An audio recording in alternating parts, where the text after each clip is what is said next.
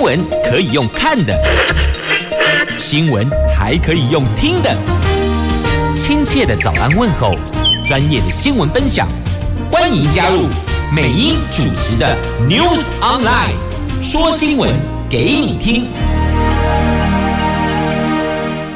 台港后，打开后，大家好，欢迎您再度锁定收听 News Online，我是美英，我是谢美英。最好的安排是什么呢？最好的安排，来看看天气，天气最好的安排吗？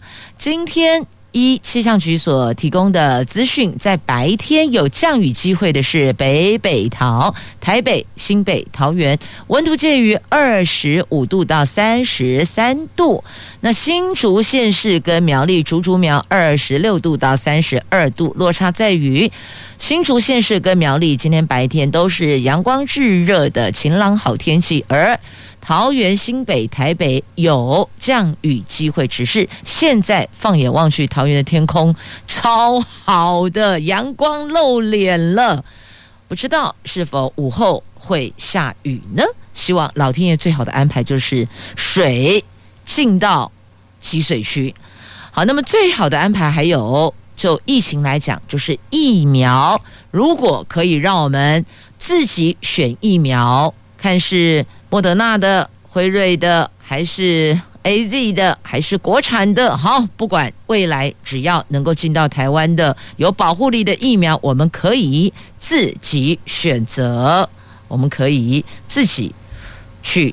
挑选的话，那就是最好的安排了。那再来还有一个最好的安排，就是民间如果可以自己购买疫苗，这当然是最好的安排了。好，在今天的《中国时报》的头版头条的新闻标题：民间自购疫苗比例合理，可以部分留用。因为现在哦，已经有一些团体、公司、行号。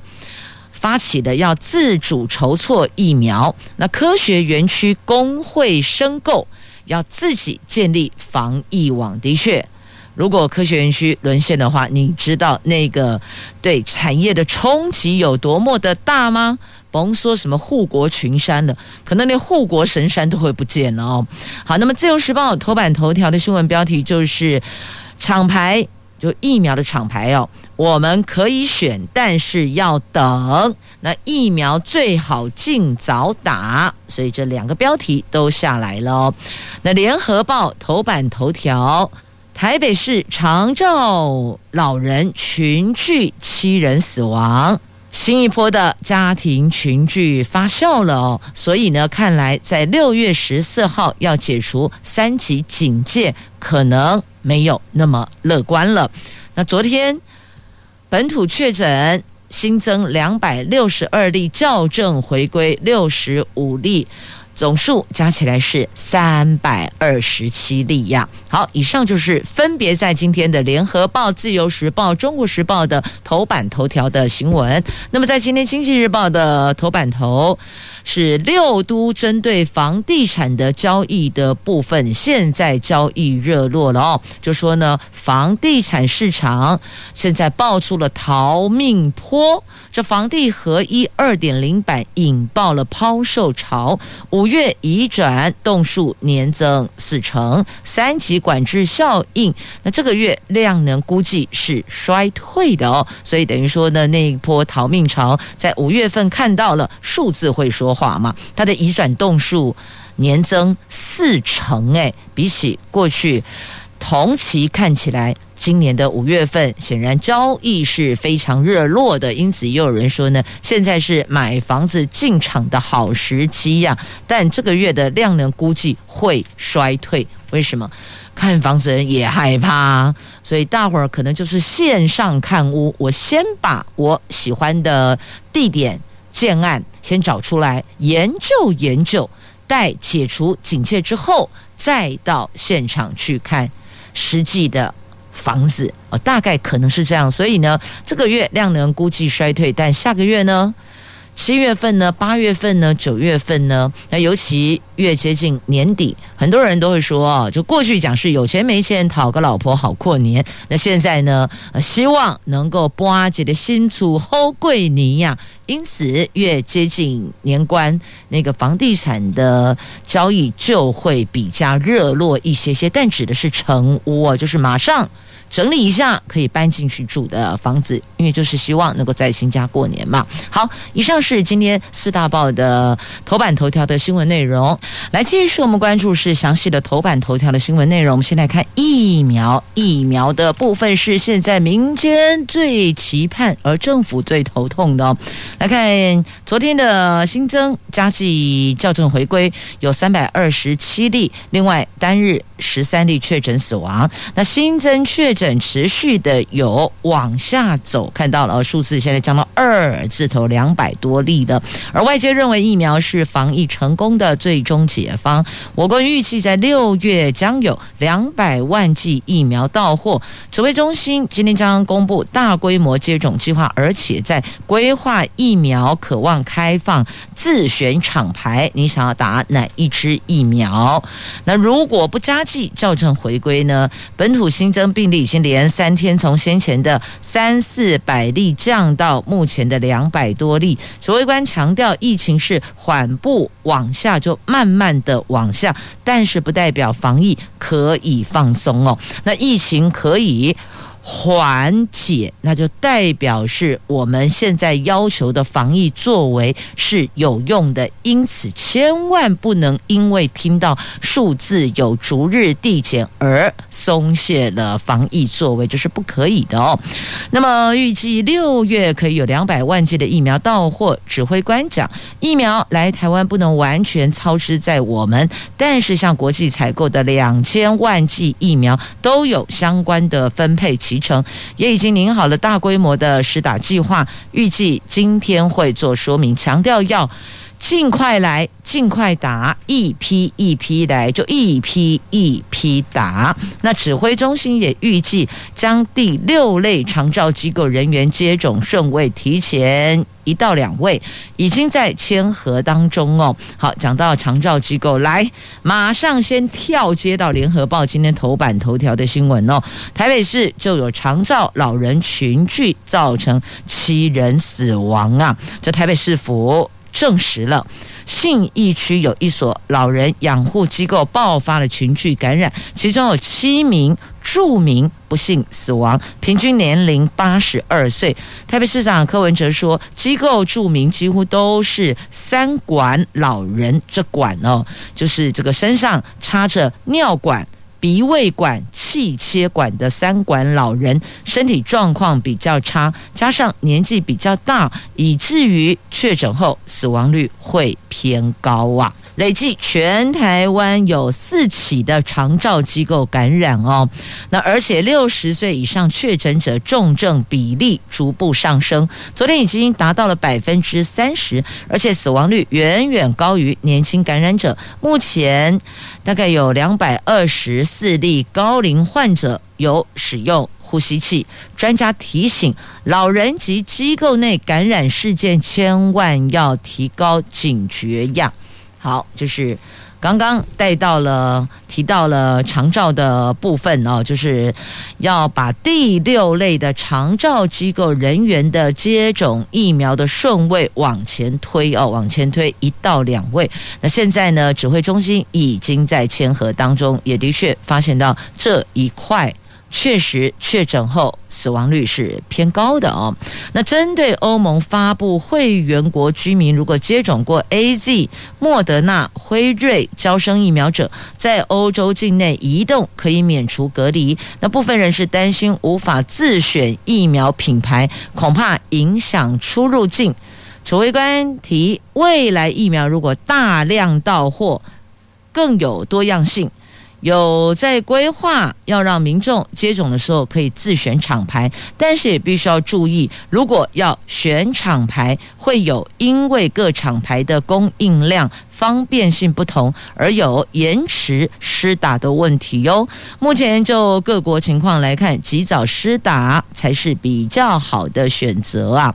所以要自选品牌也可以，但不要忘了，因为它打两剂呀，所以呢，你第一剂打了 AZ，第二剂就是 AZ，第一剂打了辉瑞，第二剂就是辉瑞，因此呢，要确认它的供应量是否到位，要不然届时可能会有延迟施打的问题。延迟施打有可能在第二季发生，也有可能在第一季发生。那如果第二季要免除这个问题，等于说你在施打第一期的时候就必须要把你的第二季的量先扣下来，但要注意它的赏味期限呐、因为疫苗还是有保存期限的哦。好，这个都是其他要注意的相关的细节的部分啊。讲到这个疫苗呢，现在民间。愿意自己买疫苗，其实之前就有这个声音出来了。我们愿意自费，我们愿意自己筹措，我们愿意自己买，但可不可以让我们买呀？好，这是另外一个问题哦。那先来看一下，这民间自己购买疫苗比例合理的话，可以部分留用，就代表什么？可以吗？可以自己购买疫苗。来看《中国时报》头版头条的新闻哦，因为疫情爆出确诊的这个状况，比起一两个月前。的确严峻许多，那国内疫苗数量严重不足，所以呢，民间团体跟企业表示，我们愿意自掏腰包购买疫苗，捐赠给政府，由政府统筹分配。但是也有企业团体希望能够留下一部分的疫苗自用，等于就是说呢，我多少比例是留下来我自己的机构内要使用的，就我可以来分配给我的员工。那哪些比例捐出去，哪些比例我可以留下来自用哦，拿来保护产业呀？那对此呢，指挥中心昨天首度松口，他说只要比例合理的话是可以考虑的哦。等于就换一个角度来思考，就是我买了一百万剂疫苗进来，但我可能留下百分之多少疫苗，我可以自己分配使用。那其他疫苗就是给政府统筹分配，就是。捐出去的意思啦。那五月中旬以来哦，疫情急剧变化，但是因为政府采购疫苗的政策还有成长的空间呐，国内无法满足所有民众疫苗的需求。那国际佛光会跟红海表示愿意在国际间去找寻、去购买疫苗，因为有时候官方出面不若民间单位来处理比较。顺利一些些了，因为这官方我们都知道，总是有人要横加阻隔嘛。那现在不用，我们自己民间在国际里，透过我们各自的人际脉络，也就是人脉，那想办法去买到疫苗。那陈时中则多次就是过去哦，从第一次提出来说 OK 了，后来就说不行啊，要中央政府统筹跟原厂来签约，那意思。可能就是说，你如果要认捐，来，你钱给我，中央政府来处理。但现在民间的意思就是说，你们处理哦会比较慢，慢的原因就是因为是官方的身份，所以有时候做有些事情不是那么的顺。那既然这样，就由民间出面来处理，可能会比较顺遂。但如果又回到官方，那不就是回到现在政府在国际间采购疫苗碰到的问题是一样的吗？好，所以后来又。推翻了原来的说法嘛？那所以现在民间企业啦、团体啦急呀，那现在又说可以了，那只要民间自己购买疫苗的这个留下自用的比例合理的话呢，那是可以来讨论、可以来考虑的哦。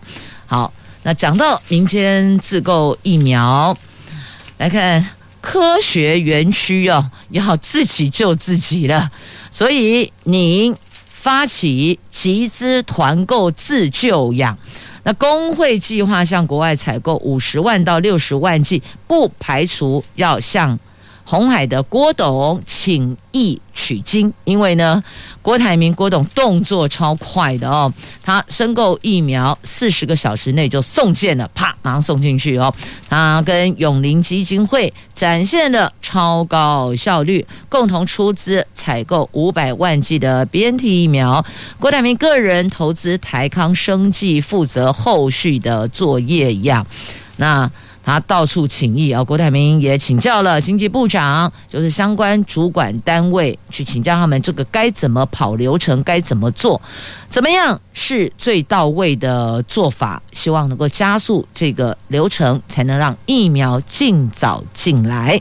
对郭董来讲，钱不是问题，但是那个能不能够精准的买到？要的品牌的厂牌的疫苗，然后顺利的进来台湾，让需要的民众可以实打，这个才是他最在乎的，也是目前急需解套的。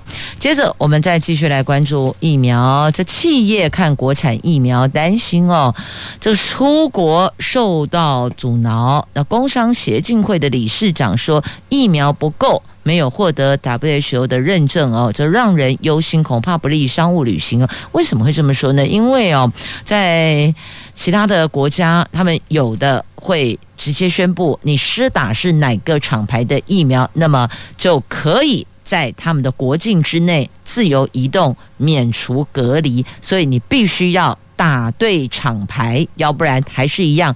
得隔离的，譬如说像欧盟就发布会员国居民，如果是接种过 AZ、莫德纳、辉瑞、交生疫苗，在欧洲境内移动可以免除隔离啦。所以呢，有部分商务人士就担心说，我打错厂牌疫苗，对于我的商务移动是完全没有帮助的。所以呢，担心哦，我打了国产疫苗就出国还是没用，还是得隔离，所以就。要选择厂牌，而且要选对厂牌。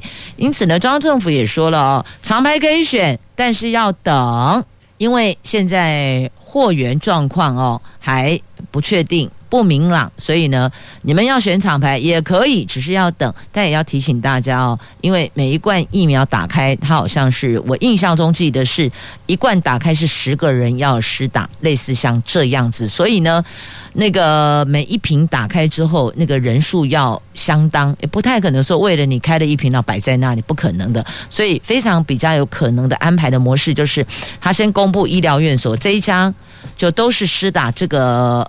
A 厂牌的，那那一家施打 B 厂牌的，然后另外一处施打 C 厂牌的。那你如果需要这个厂牌的疫苗，你就到这边来登记，就到那一家医疗院所先进行预约登记，之后安排疫苗的施打接种，大概是这样的一个模式哦。好，这业界担心的哦，所以这国产疫苗那状况后续到底如何？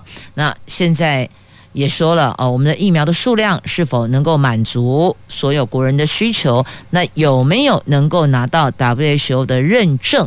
因为如果没有这些认证，你这支疫苗出了国门，在国际间如果不被认可的话，你这个疫苗施打还是不能够免除隔离的。所以关键点是在这里呀。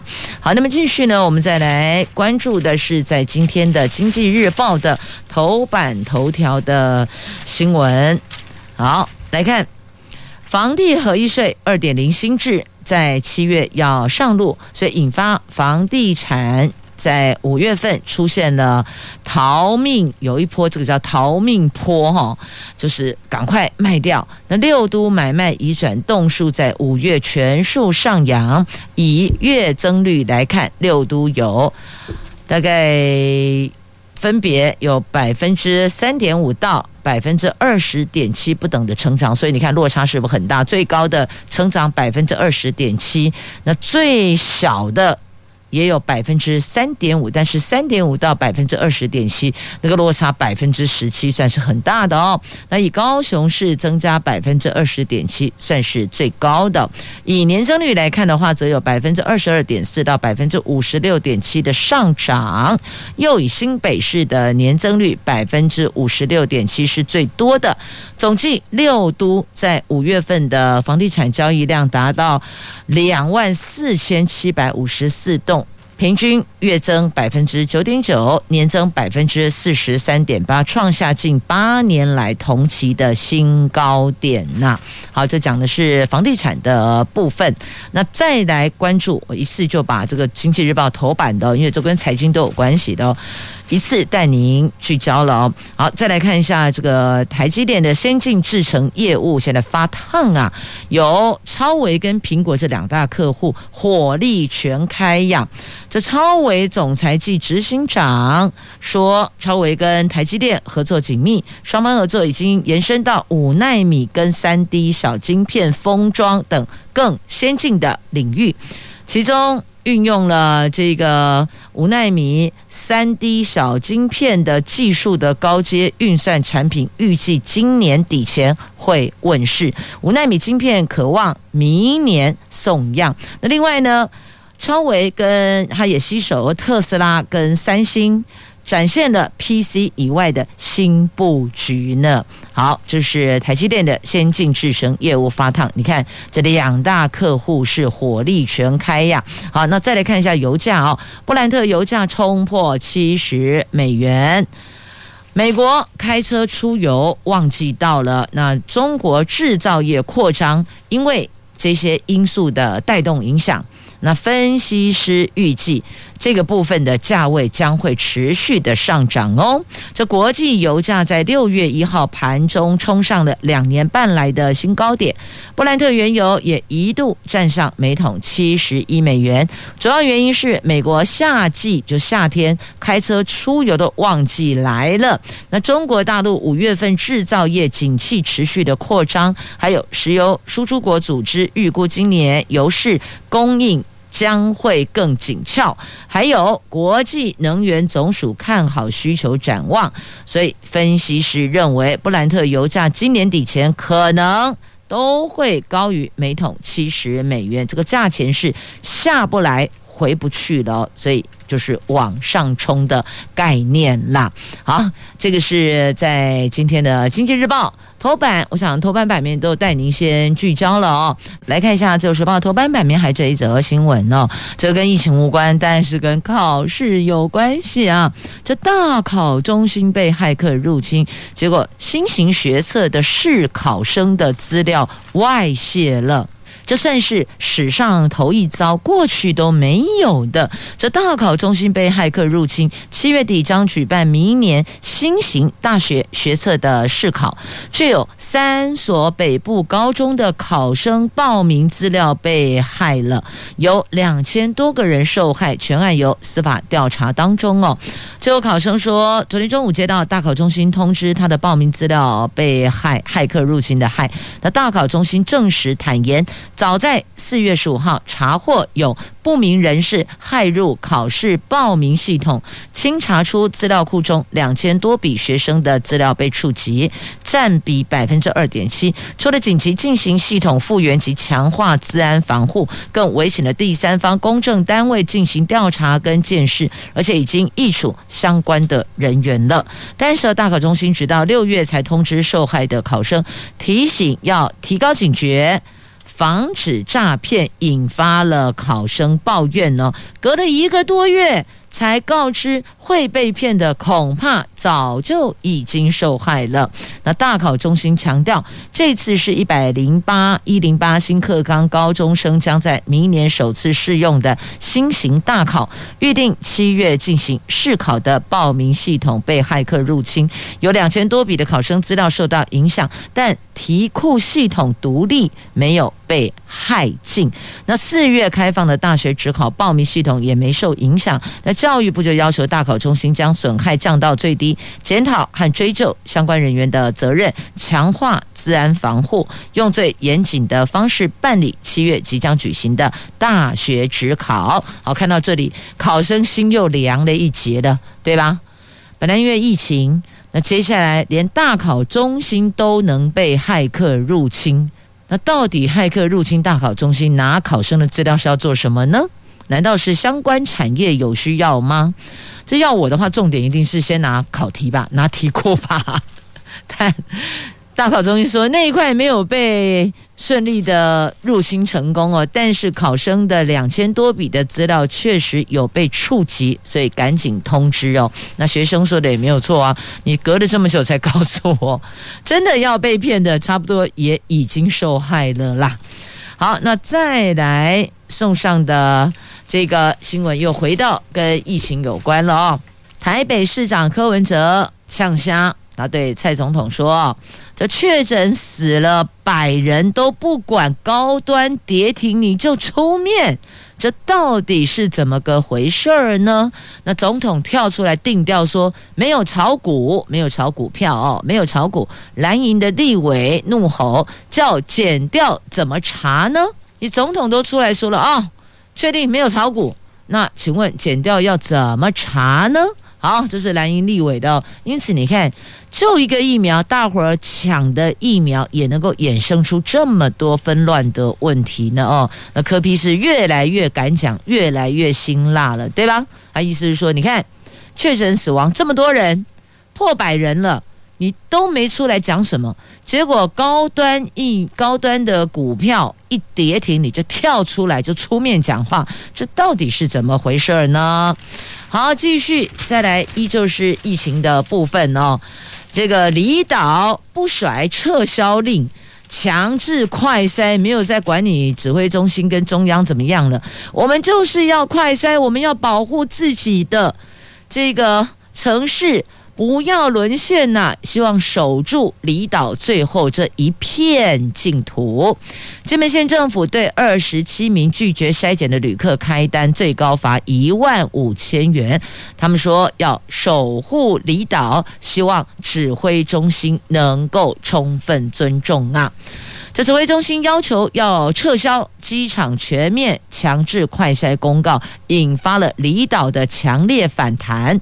金门县长杨振武就痛批中央罔顾离岛医疗量能难以支撑的风险，将强制筛检。截至昨天晚上，有二十七名旅客拒绝筛检。金门县政府依传染病防治法开出裁罚单，每个人最高可处一万五千元的罚锾。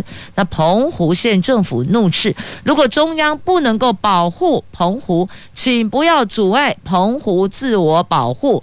所以你看，离岛这两边都不甩中央的这个裁撤的禁令哦，一样，我们要做快筛，我们要进行自我保护，要守护离岛啊。那连江。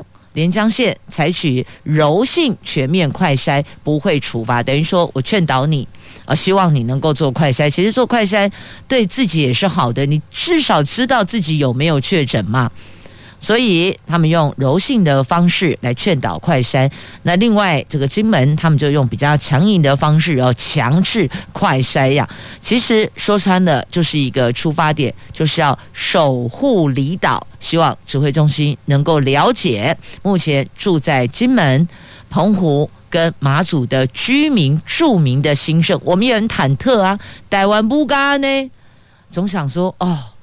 在离岛会比较安全吧，但陆续也有传出了一例的确诊，我记得有，对不对？澎湖跟马公都有，那金门我印象中好像还没有，所以他们说要守住这最后一片的净土哦。不过这后续的校正回归会不会？也都进来了，这个目前谁也没法说个准哦。这校正回归每天会公布的，那公布之后呢，确诊在哪里？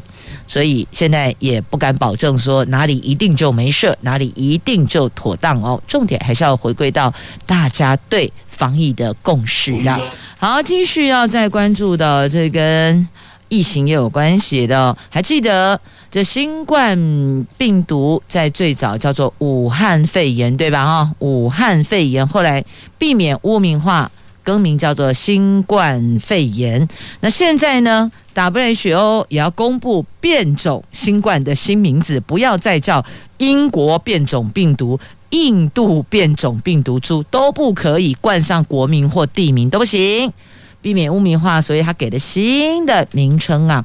这是世界卫生组织公布的英国、印度等新冠变种病毒的新名字，决定以后要以阿法、贝塔、伽马等希腊字母来替代，目的就是为了避免污名化地区呀。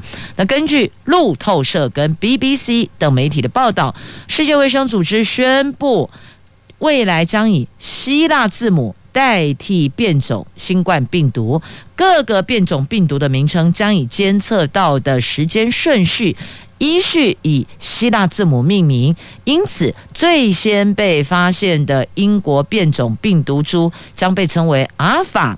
那南非变种病毒、巴西变种病毒则分别称为贝塔跟伽马。哦，类似像这样的方式哦，全部用希腊字母来代替，按照发现的先后顺序依序排列下去。啊，那天哇哦，就是避免污名化的意思啦。来看一下哦，在日本针对这疫苗的部分，他们也要来研发了哦，的新战略啊。这有鉴于日本的新冠疫苗研发及生产体制都落后于欧美国家，所以日本政府六月一号在内阁会议上敲定新国家战略，将扶持国产疫苗研发和加快药事审批等等。日本媒体指出，这个战略都在实现不受其他国家形势左右，稳定日本国内疫苗供应，还有迅速开发疫苗来应对变异毒株。新冠战略，这新战略将在二号召开的相关的疫苗峰会上来做公布，比较完整而详实的公布哦。那现在的走向就是要扶持国产疫苗的研发，重点就是不要被别人左右啊。好，那再来看一下，这不被别人左右，那是否我们就自主先预定一些产业别暂时休息？但这个暂时停业也让业界很错愕，业者很错愕，希望政府能够提出补贴的配套啊，来桃园针对美发、美容、美甲、美睫等。提出十一天停业的要求哦，算是首开先例了。为了防止疫情扩散，因此慎重考虑之后对外宣布的。但业者听闻很错愕，希望政府能够有补贴的配套，要不然房屋的租金。还是在缴交员工的薪资，还是在支付？希望政府能够看见脆弱的这一环。这桃园市政府昨天宣布了美容、美发、美睫、睫毛的睫哦，美甲、指甲的甲哦，美甲等业者从六月四号开始停业，到六月十四号开全国的先例，有业者。因为桃园非双北疫情热区，虽然能够共体时间，但也感觉很错愕。希望市政府提出补贴等配套。另外，民众打算赶快先去处理相关的，本来可能要到下个礼拜或下下礼拜才去约定的处理桃猫啦、指甲啦，还有呃这个其他的预定的时程，现在。都得先取消，要不然就是提前，再不然就是延后。因为六月四号到六月二十四号，呃，到六月十四号前后总计有十一天的时间，这美容、美发、美甲、美睫是停业的，你吹波浪给你处理呀。所以给了三天的一个叫做缓冲期，就让大家可以去通知您的预约的客户。是不是要提早或是延后哦？那我想这三天，今天礼拜三、礼拜四，哎，就两天了。昨天一天嘛，哦，等于过了两天了。那这两三天，肯定每天都是。爆量的，因为大伙儿就赶紧提前处理，要不延后，又担心延后，不知道这一延会不会再有所谓的加码延长哦，所以比较忧心一些啦。那业者希望提出这个补贴的部分哦，这还是要看市长跟市府团队这个地方怎么规划了。郑文灿说呢，相关业者大多已经停业了，经过协商后决定以一号到三号作为一个劝导期，四号到十四号是强制实施。市政府说，四号以后违反公告而且拒绝改善者，可依传染病防治法处三千到一万五千元的罚锾。卫生局更呼吁家庭式业者或是个人工作室不要转为地下化偷偷营业，成为了疫情的破口。好，这是桃园率全国之先，针对美容、美发、美甲、美睫所提出的停业十一天。好，来看一下这有关权力的话题哦。这朝鲜讲到这北韩大家想到权力核心就是金正恩，他们现在新设了一个叫做第一书记，这个第一书记的权力仅次于金正恩呢。这北韩执政的劳动党最近新增设了第一书记的职位，那这个第一书记仅次于总书记金正恩，正式成为朝鲜的二号人物。而劳动党政治局常委当中，赵永元是金正恩的心腹，他担任第一书记的可能性比较大。以往朝鲜曾经出现过多名所谓的二号人物，但正式为他证明的还算是挺罕见的。那这个二号人物算是有了身份证号被认可的，叫做朝鲜第一书记呀。好，最近好像比较少听到金小胖的消息了哦。好，接着我们再来关注的这个是诈骗，打击电信诈骗。香港政府推出电话卡实名制，紧急情况可调用用户的资料，不需要法院的搜查令呢。在香港政府昨天宣布推出电话卡实名登记制度，九月一号起生效。第一阶段让电信商建立登记系统，市民。不用登记。那第二阶段，明年三月一号起实施，民众就必须要实名登记，才可以启用新的电话卡。当中并规定，执法部门在某些紧急理由而没有搜查令的情况下，可以要求电信商提供用户登记资料，引发了是否这个涉及了香港国安法的联想。但是呢，香港当局强调这是为了打击电信诈骗，但想来想去总是没有这么单纯的，不知道背后还有什么样的因素哦。先从这一环先丢出去，后续的就会。一律都比照适用了，不是都这样子吗？然后告诉你啊，新闻采访没有相关豁免，那商家忧心生意会因此受到影响。好，受到影响的这个如果是可预期的，就要先思考怎么样把这个影响冲击降到最低呀。接着我们来关注哦，有。这个警察杯杯开放居家办公，但是发现有难度诶，为什么？如果是外勤的员警，他遇到状况的话，还是要先跑回驻地取枪，比如跑回派出所取枪，赛道现场，狼龙糟了了啊！所以这一块可能还是有它的困难点哦。这警察确诊。新冠肺炎这数字有增加，到昨天已经有三十三个人确诊，而且大多都是外勤人员。警政署前天函文给各警察机关，开放外勤员警居家办公作业，可以在居住所、租屋处待命服勤，以一个小时之内到达驻地任务现场作为原则，就是一个小时内可以到达。你的派出所或是到达你得出任务的地点，以一个小时的车程为限哦。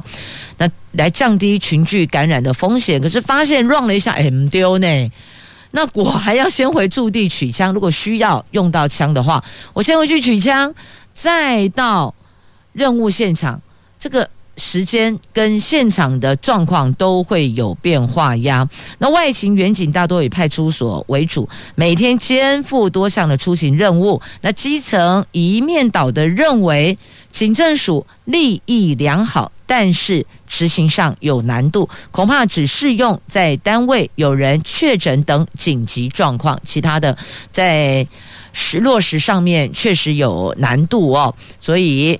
有没有其他的方式可以降低这个群聚感染的部分？譬如说，我们加强清洁消毒等等等哦，类似这些。那所以呢，这日前呢，这桃园的这优良的机优厂商哦，迪生电子也率先捐了一百支的，这是。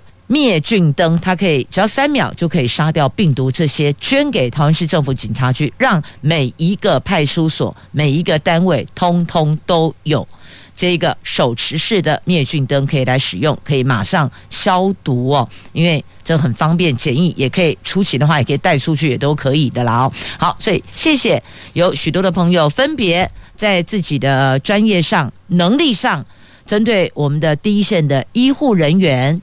或是警察同仁、消防同仁，给予您能够支持的最实质的力量哦。感谢大家。无论您在哪一环、哪个地方，能够关心跟体贴到我们第一线的这些执行公务的人员的安全，真的都要向您说声谢谢。那也请所有的朋友们，我们能做到的就是根据防疫指引，做好该做的规范跟要求，这个也算是对防疫尽了一份心力呀。好，那再继续，我们前进下一则新闻，这转学考试突然。没有笔试，改成书审。这考生说：“我怎么觉得我被摆了一道？我花了好多心力去补习，结果最后啊，怎么这个样子呢？因为书审呢，他重视的是班排名。过去是书审加笔试，那现在告诉你没有笔试，就直接书审。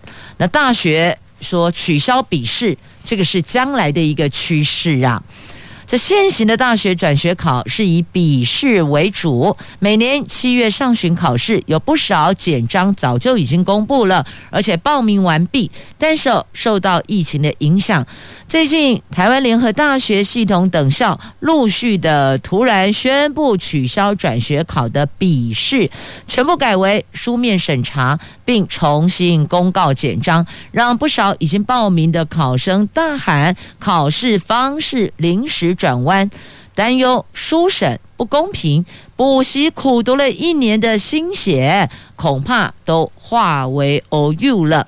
那除了台电大系统联合转学考全面取消笔试，其他像彰化师范大学、台北市立大学、民传大学也跟进了。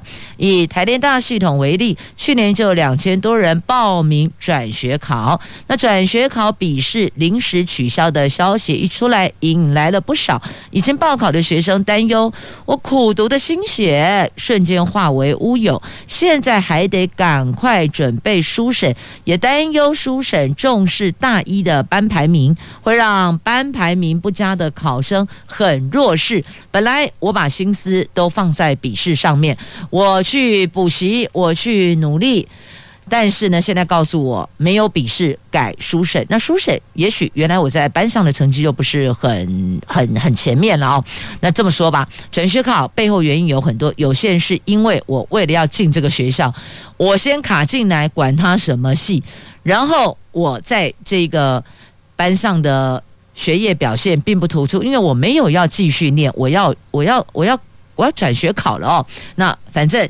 后续就是因为这样的演变，到后来现在发现啊，我努力准备的转学考不用笔试了，全部改为书审。那但是我原来在班上的可能排名就不是，呃，不是对我来讲哦，不是很有利。那我不就变成在书审上成了弱势生？原来准备的。这么多这么这么多时间，因为七月上旬考试嘛，现在都六月上旬，我准备了一年的功夫在笔试上面，结果现在告诉你不用笔试啊，我下功夫的学科不就这一份心力都没了嘛？所以哦，以后像类似这样的一个调整跟改变呢，像大学就说取消笔试是未来的趋势，那好歹你也先公布，不要让人家一头热的投入在补习当中，在学科上下功夫，最后告诉你 man 呐 man 呐，还是要回到书审，然后现在再回头去准备书审，确实时间会比较紧一点，因为书审就是要把所有有利的资料全部拉出来，你得整理出来呀。好，这是学生的心声，我看。受到疫情影响，这也算是受灾户了吧？好，再继续，我们要来关注的，就是彰化银行案，缠斗十六年了，总算有谱有解了哦。这承诺六年内出清彰化银行的持股，来看一下这一则新闻，金管会准了台新金并购保德信哦。这缠斗十六年的彰银案终于出现结局了。金管会昨天核准了台新金并购保德信人寿，台新金也向金管会承诺，六年内会出清所有彰银的持股。